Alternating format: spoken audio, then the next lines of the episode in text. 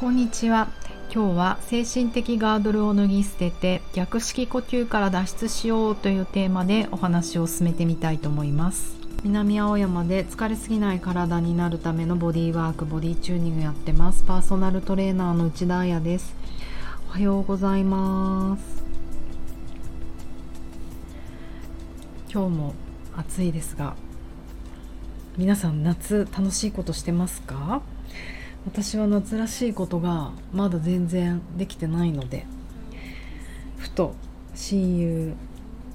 にほぼ家族親友に「キャンプ行きたい」ってこう LINE してみたんですよ。そしたらあのすごい珍しいじゃん。あやがアウトドア。OK っていうことでえっ、ー、とあれよあれよという間になんとなく会いたいメンバー。私昔サラリーマンでファッション雑誌の編集者やってたんですけどその時のもう同期一番下っ端だったんですけどあの中途で入ってその時の一番一緒に働いてた4人に声をかけ LINE で今やり取りをしていてあの未だに彼女たちはあのフリーランスのエディターなんですけどやっぱりエディターってセッティング能力が高くてふと私が私がやったこと,、えー、とまずそのスレッドグループ LINE を立ち上げる。でビジュアル何にしようかなっていろいろこう、うん、テントとかもうテントの絵とか描いちゃおうかなとか思うぐらい見てたらくまモンがあの熊本のくまテントで焚き火してる絵があったので可愛いと思ってそれを探してタイトルは「キャンプに行きたいもん」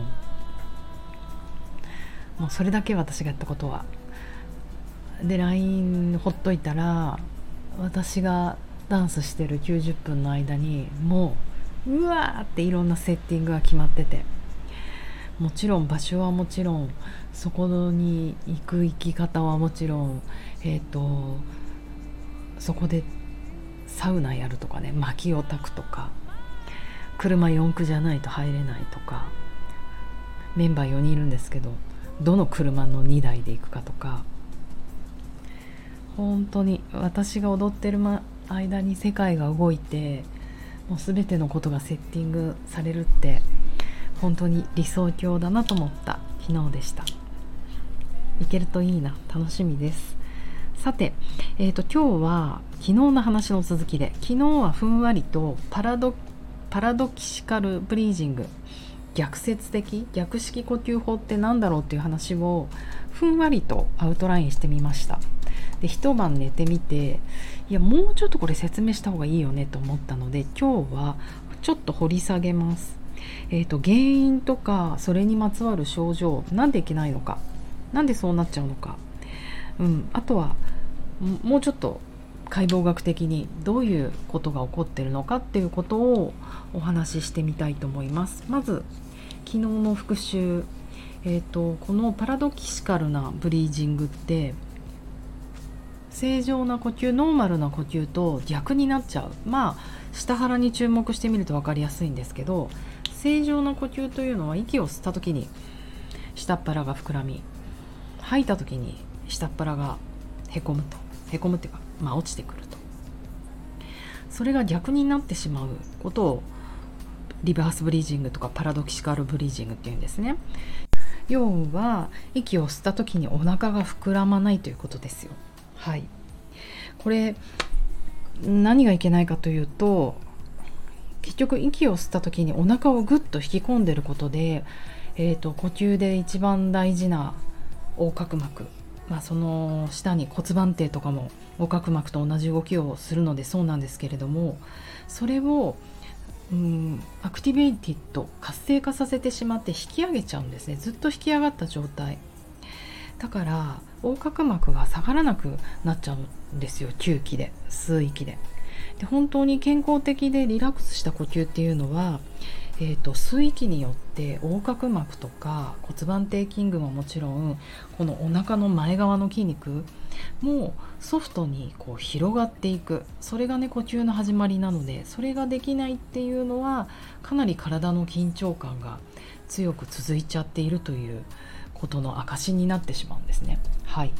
で今日はじゃあその原因はどんなことがあるかということをこのサイトえっ、ー、となんだっけな。えーと、メディカルニューストゥデイというものを参考にちょっとお話ししてみたいと思うんですけれども症状としてどんな症状が起きてしまうかと,、えーと、呼吸のパターンがまあ変化しちゃうってことなんですけれどもうーんとめまいや脱力感。息が苦しいとか深呼吸ができない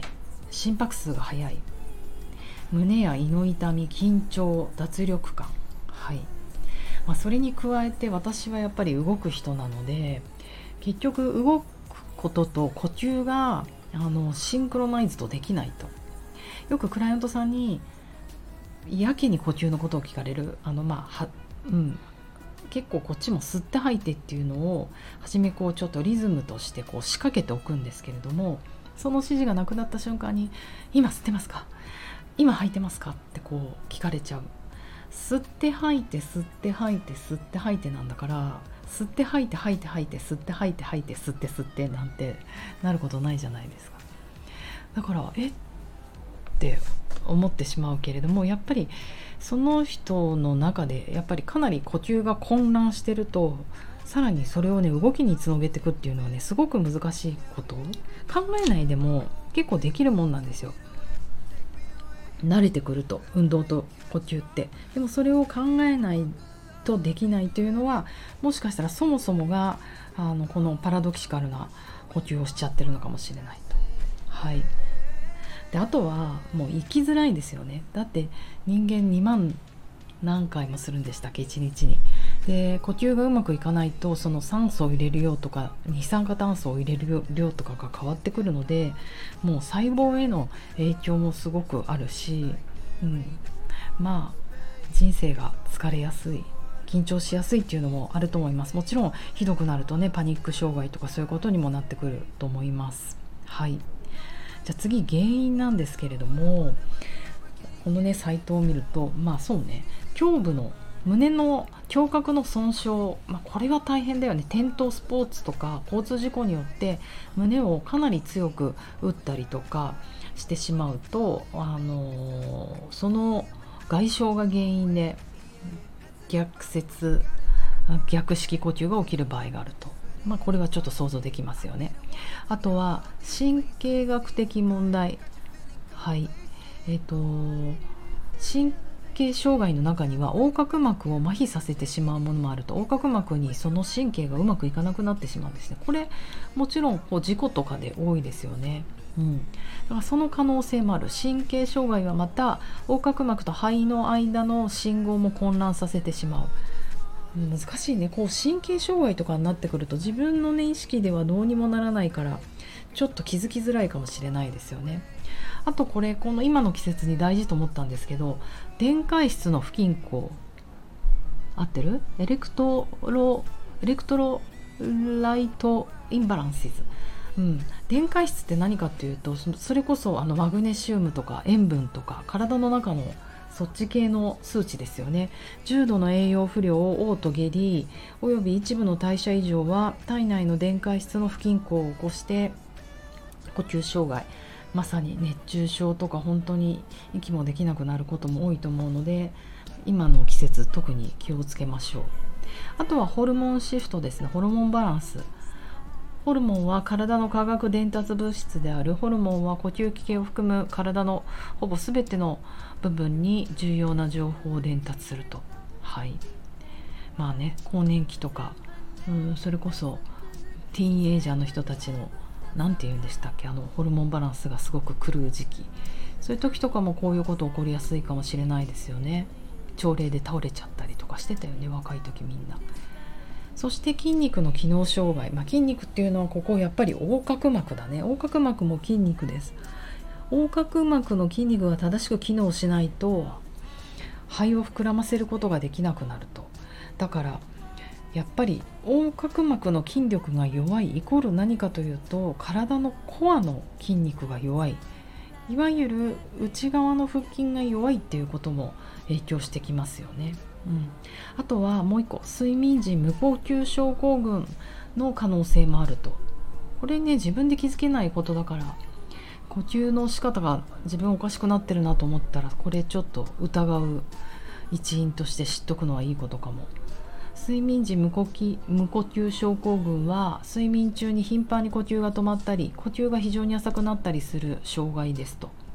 うん、あれですあれ。すっごいいびきしてたりとかしたらちょっと疑った方がいいと、えー、このサイトのメディカルニュースで真面目な海外のサイトはこれしか書いてなかったんですけどプラス私のこの体験として加えたいのがお腹をへこましすぎるっていうのもあると思います。えーと、何人か私のクライアントさんの中でこの呼吸をしてる人を見つけた時にやはりねウエストがすっごい細い人たちが多かった中にはやっぱモデルさんとか女優さんとかそういう仕事の人たちも多かったです。うん、やっぱり私たちこういつもお腹をへこましたい。リラックスするとポコッとお腹が出てしまうんじゃないか、まあ、特にティーンエンジャーの時とかボディコン着た時とか思ってましたよね。いつの話だよって感じだけど。だからもう無意識にお腹をへこますっていうのがもう文化カルチャーとしてあると思うんですよ。でもあとは腹筋が弱いからお腹をへこましてなきゃって未だに思ってる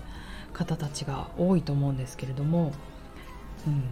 だからそれ精神的ガードルですよね。かわいそう。私たちは精神的ガードルにお腹を支配されてますがえっとそれって本当にまさにパラドキシカルなんだけど逆説的で筋肉って伸び縮みする筋肉が強い筋肉うん機能的な筋肉って言われてるんですね。